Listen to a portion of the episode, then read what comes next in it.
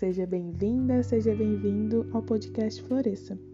Nesse podcast eu irei compartilhar dicas sobre bem-estar de acordo com as pesquisas e os achados científicos relacionados à psicologia positiva.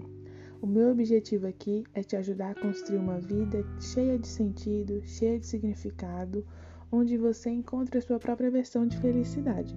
Meu nome é Paula Rodrigues, eu sou psicóloga e eu espero trazer a ciência de um jeito bem acessível e que toque o seu coração.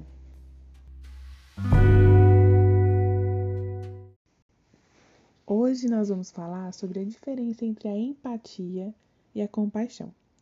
Talvez você já tenha escutado essas palavrinhas por aí, e elas são muito comuns na psicologia e têm sido estudadas recentemente porque elas ajudam muito a gente a se conectar e trazem benefícios para a nossa saúde. Elas fazem parte de uma categoria chamada comportamentos pró-sociais, que são comportamentos que nós temos que nos ajudam a nos relacionar melhor e ajudam a gente a cooperar, a ser altruísta e ajudar uns aos outros. O mais interessante desses comportamentos é que eles ativam o nervo vago, que é um nervo que sai lá do cérebro e chega até o intestino. É um nervo bem extenso. E esse nervo é o circuito de ocitocina. Ocitocina é um hormônio que é muito ligado à conexão e ao cuidado. Ele é muito presente quando a gente sente amor, quando a gente sente afeto pelas pessoas que fazem parte da nossa vida. E quando esse hormônio ele é liberado, ele aumenta a nossa resposta imunológica e ele diminui as chances do nosso corpo desenvolver inflamações. A nossa respiração e a taxa cardíaca ficam mais reguladas e também os nossos processos digestivos. Outra coisa interessante é que a ocitocina ela é muito ligada à diminuição de estresse, diminuição de reações instintivas do medo ativadas pela amígdala cerebral e é ligada à resolução pacífica de conflitos amorosos, cooperação, a sensação de apego e de segurança. Isso quer dizer que quando a gente tem comportamentos pró-sociais como empatia e compaixão, nós somos muito beneficiados, o nosso corpo é beneficiado. A gente tem chance de desenvolver menos doenças, então o nosso risco de doenças cardíacas, o estresse, tudo isso diminui e a gente também é, satisfaz a nossa necessidade aí emocional primária, que é a de conexão e de apego. E o que, que seria então a empatia? A empatia é a capacidade de se colocar no lugar do outro. E quando a gente pensa em se colocar no lugar do outro, existem algumas esferas interessantes que a gente tem que levar em consideração. E elas acabam se refletindo aí nas categorias da empatia, que é a empatia emocional e a empatia cognitiva. A empatia cognitiva, ela diz respeito a você enxergar as coisas, as situações pela perspectiva de outra pessoa. Você tentar pensar como a outra pessoa está pensando. Já a empatia emocional, ela consiste em você sentir o que o outro está sentindo. A empatia emocional é muito comum em situações como, por exemplo, quando algum amigo nosso perde um ente querido, a gente fica muito triste. Não quer dizer que a gente está sentindo exatamente na mesma intensidade, mas a gente está compartilhando aquela emoção. E a cognitiva é quando a gente tenta entender por que, que uma pessoa ela se comportou de tal forma, por que ela tomou tal decisão. Esses são dois grandes exemplos.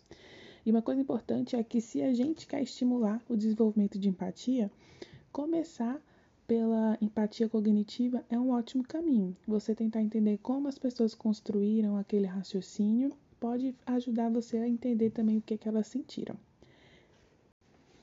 Já a compaixão é muito minha queridinha, né? E a compaixão ela consiste em uma motivação em diminuir o sofrimento do outro. Então a motivação ela está mais ligada a fazer você se comportar para aliviar o sofrimento de outra pessoa. Então sentir compaixão envolve esse desejo, envolve você se motivar e você agir. Quando, sentim, quando sentimos compaixão, a nossa pressão diminui, liberamos ocitocina e sentimos prazer, o que nos motiva a criar vínculos e ajudar os outros. A compaixão ela também pode ser praticada internamente, relacionando-se ao seu próprio sofrimento. Então, quando a gente busca aliviar o próprio sofrimento, quando a gente sente vontade né, de, de atenuar as nossas dores, a gente está fazendo, a gente está buscando sentir a autocompaixão. A empatia, ela nos ajuda a olhar com os olhos do outro. E a compaixão nos faz desejar ajudar os outros. Agora vamos falar de dois experimentos muito clássicos nesse âmbito de empatia e compaixão. Um pescador chamado Marciman, ele conduziu um experimento onde quando macacos pulavam a cerca em busca de comida, um companheiro deles levava choque. O resultado desse experimento foi que um macaco chegou a ficar 12 dias sem se alimentar. Outro experimento muito conhecido, inclusive você pode buscar no YouTube, e você vai encontrar, é bem legal de ver, é um sobre comportamento compassivo em crianças é, entre 1 e 2 anos.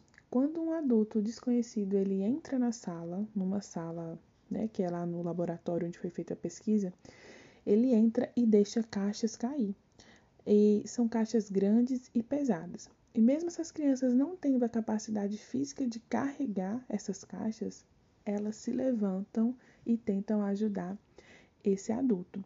Ambos estudos nos fazem refletir que empatia e compaixão são comportamentos que acompanham a evolução da nossa espécie. Então, como a gente deixa de praticar esses comportamentos pró-sociais tão maravilhosos para a nossa saúde mental e para os nossos relacionamentos? O contexto, na verdade, ele tem o poder de estimular ou inibir esses comportamentos. Assim como não ser estimulado a expressar essas atitudes empobrece as nossas relações e as nossas experiências afetivas, ser inundado por essas emoções também pode ser prejudicial e gerar desgaste emocional. E, para finalizar aqui, eu vou deixar quatro perguntas para você refletir se você está vivendo a empatia e a compaixão de forma exagerada. Sim, a qualquer uma dessas perguntas já é um sinal aí de alerta e você pode buscar ler ou buscar conversar com seu terapeuta, com seu psicólogo sobre o assunto. Você passa mais tempo pensando nos sentimentos do seu parceiro do que nos seus? Em uma discussão, você foca mais no argumento que a outra pessoa está dizendo do que no fato de que sua opinião pode não estar sendo expressada? Você costuma ficar tão envolvida com os sentimentos de alguém que ama, quando que quando essa pessoa está deprimida ou magoada, esses sentimentos parecem se tornar seus? Depois de argumentar, você fica preocupada com o que a outra pessoa estava pensando? Você gasta mais tempo tentando descobrir por que, que alguém te decepcionou do que decidindo se os motivos que essa pessoa falou são mais importantes do que os seus sentimentos? E para finalizar, para quem tem o desejo de desenvolver mais empatia e compaixão, a dica é que você leia livros de ficção, faça aula de dança, caminhe na natureza, pratique música, medite, se coloque em situações onde você meio que se obriga a pensar diferente do que você realmente acredita, do que é condizente com seus valores. Atividades que ajudem você a colocar a sua visão de mundo em perspectiva vão te auxiliar nesse processo. E aí, qual desses você quer incorporar na sua vida? Eu espero que esse episódio te ajude a desenvolver mais empatia e compaixão. E se você quer ler um pouco mais sobre esse assunto, não deixe de visitar o site do Psicoterapia e Afins, que você vai encontrar materiais bem legais sobre essa temática. Um abraço e até logo!